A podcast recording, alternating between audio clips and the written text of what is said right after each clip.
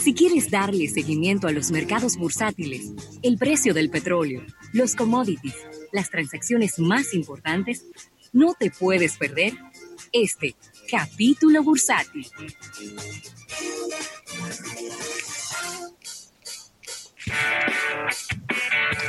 Bueno, Rafael, y agradecer, agradecer a el Banco Popular, Banco Popular a tu lado siempre por este capítulo bursátil que va a ser bien cortito eh, para aprovechar el tiempo eh, que tenemos eh, en nuestro programa del día de hoy con este tema del béisbol.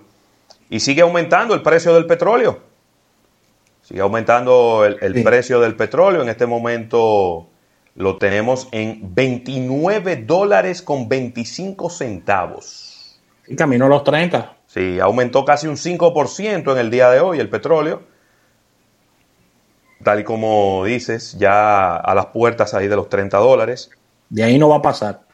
El oro está en 1.757 dólares la onza, aumentando casi un 1%, y, el, y la plata 17 dólares, un 5.29% de, eh, de incremento en este momento. Los índices bursátiles están ahí como que ni muy allá ni muy acá. El Dow Jones está hacia abajo un 0.21% en 23.572. El Nasdaq sí está hacia arriba un 0.22%, llegando a 8.963 y el Standard Poor's 500 un 0.11% también hacia abajo, igual que el Dow Jones, y alcanzando los 2.849. Así que eso es lo que en términos generales ahí tenemos en la economía internacional. Todavía no tenemos los precios de los combustibles en la República Dominicana. No.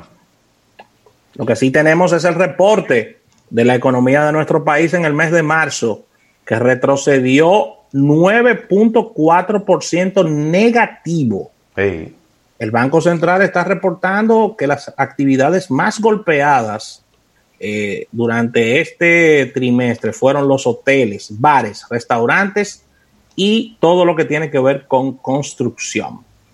El Banco Central ha presentado este informe, que es el índice mensual de la actividad económica, mejor conocido como el IMAE, donde se está registrando este retroceso en marzo de la economía dominicana, marcando números negativos eh, de 9,4% y los resultados del Producto Interno Bruto del primer trimestre arrojan de manera preliminar un comportamiento promedio ponderado que, eh, como bien había dicho eh, eh, Eriden, una, una variación de 0,0% con respecto al trimestre, es decir, no hay crecimiento económico en este primer trimestre, en conclusión.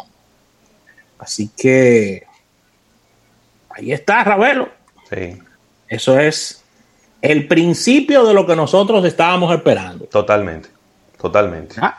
Así que con esta información cerramos este capítulo bursátil agradeciendo al Banco Popular, Banco Popular a tu lado siempre.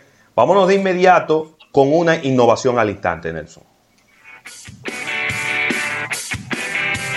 Estás escuchando Almuerzo de Negocios.